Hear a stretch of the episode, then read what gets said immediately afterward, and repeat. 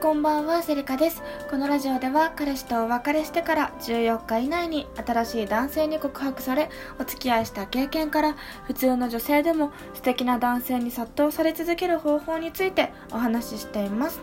第65回目となる今回の内容なんですけれども今回の内容は自分に余白を作って会う人と会わない人を選び取ろうねという話についてお伝えしたいかと思います。あのこれをですねあの今回の内容を話そうと思ったきっかけなんですけれどもあの今のねあの私がやってるやってるというか感じている恋愛と昔まあその元彼とね付き合ってた時に思ってたことっていうのを比べてですねあの本当にあの自分が幸せになるために必要なことについてちょっとねあの学んだというか気づいたところがあったのでそれでお話ししたいなっていうふうに思ってねあのお伝えしますね。であの例えばですねちょっといきなりなんですけれども彼氏がいてもいなくてもなんですけど皆さんキープの人？自分のことを好きでいてくれる人？男性まあ女性もそうだと思うんですけどそのそういう人っていますかっていうのをちょっとお聞きしたいなって思ってて。であのキープの人がいるとちょっとこれ言い方が言葉がねちょっとね悪いキープっていうとすごい言葉悪いですけれどもキープがいることで心が安定するのは間違いじゃないと思うんですね私は。でもでもですよ。だがしかしバットなんですよ。もうほんと古いですけど。そうなんかあのキープを何人も作ってもですねあの本当の幸せにはたどり着かないなっていうふうに思ったなっていうのがちょっと最近ね気づいたことなんですね。であの次のパートナー本物の自分と一緒にね今後ずっと一緒にやっていくいけてそしてかつ自分のことを幸せにしてくれるパートナーっていうのはあのキープが何人もいるとね余白がないわけですよ。もうだって自分のキャパシティっていうのは決まってるわけでして自分の体も一つだし、ね、あの一緒にいれる相手っていうのは一あの一つのタイミングで一人としかねあのお会いできないじゃないですか。なのであの余白その本当にこれからずっと一緒に愛し愛し合っていくっていうような人があのを作るためには自分に余白が必要なんですね。でこの余白を作るために必要なのってあの2つあって1つはあのその一つ一つを吟味して真剣に向き合うこと。で2つ目がその中で最も大切だと思う人にこう焦点を当てて残りの方を手放すことなんですね。あのー、でもこの手放すことっていうのは本当に勇気が必要ででしてもう物もそうじゃないですか。あのー、私まあ仕事でね平日仕事で使うバッグは結構パソコン入れなきゃいけないので大きいものを使ってるんですけれどもあの土日に遊びに行く時に使うバッグとか私財布と携帯しか入んないようなねバッグ使ってるんですよ。あの本当にあのなんだろうな。あの物を持ち歩くことによってなんだろうな。その自分をよく見せようとするんですね。それは物に頼ってるってことなんですよ。あの自信がないからその不安になってで物が増えていくんですね。持ち歩くものももちろんそうですし今私が申し上げたバッグとかあとは普通に自分の部屋ですね。パッと見渡してみて私いらないなって思うもの一つもないですね。いらないなって思ったら即座に捨てたりとかしてるんですけどあのねうんと自信がついたらですね自分に。あの少なくても物が少なくても生活できるしあの一つ一つに愛着が湧くようになるかなっていう風なのはねすごい思ってるんですね。まあ別に私こんまりさんのねあの片付けの本読んでないのでちょっと読まなきゃダメだみたいなところは思ってるんですけれどもこれあの本当に余白が大事っていうことをちょっとお伝えしたくてですね。あの、今私物について少しお話ししましたけどこれもう本当に人もそうで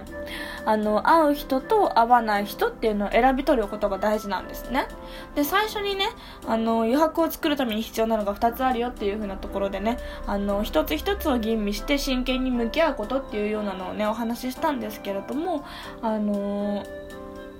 えっとね会う人と会わない人絶対にいますね。あのー自分がどうであれ合わない人あの自分がいくら頑張っても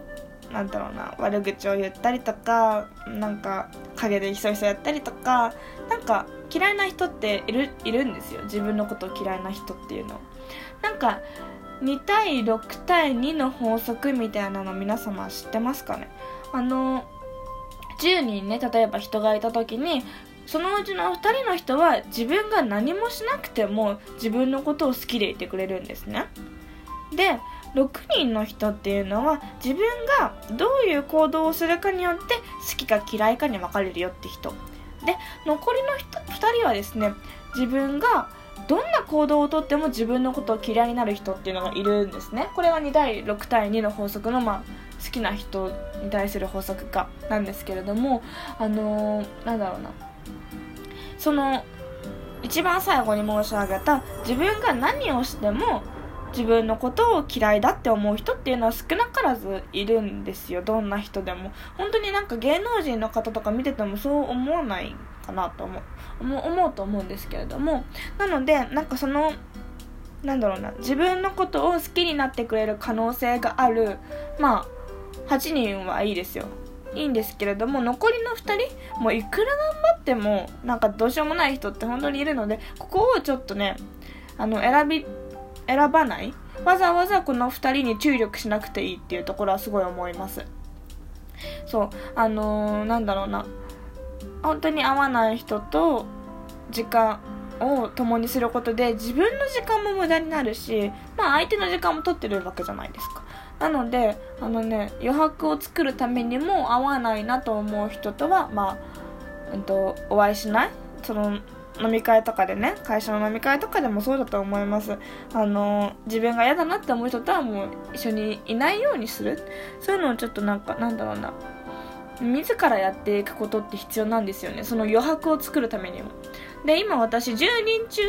あの8人はまあ自分の行動がどあのなんていいものだったら自分のことを好きになってくれる可能性があるんですね。その6人はそういう可能性があって2人は自分がどんな行動をとっても自分のことを好きでいてくれるっていう2人がいるんですけれどもあの手放しちゃダメなのはその2人いいじゃないですか。そう。なのでなんだろうなこういう風にこう余白をどんどん作っていくんですね。で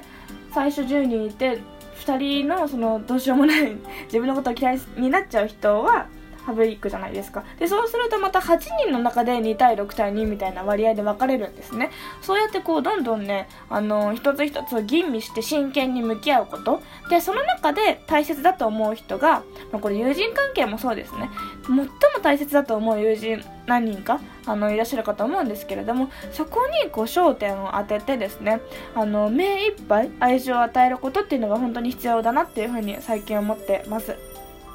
あの自分であこの人にすごくこう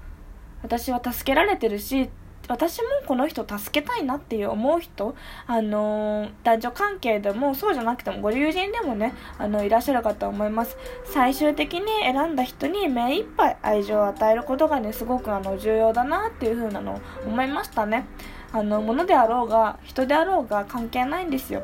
そうあの自分に余白を作ること。でそこでその手放したものがあるじゃないですか。で自分のところに残ったものに愛情を与えることがすごい大事だなっていう風なのをね今日ちょっと気づいたのでお話ししようかなって思ってお話ししました。それではまた次回の配信もお楽しみにお待ちください。ありがとうございました。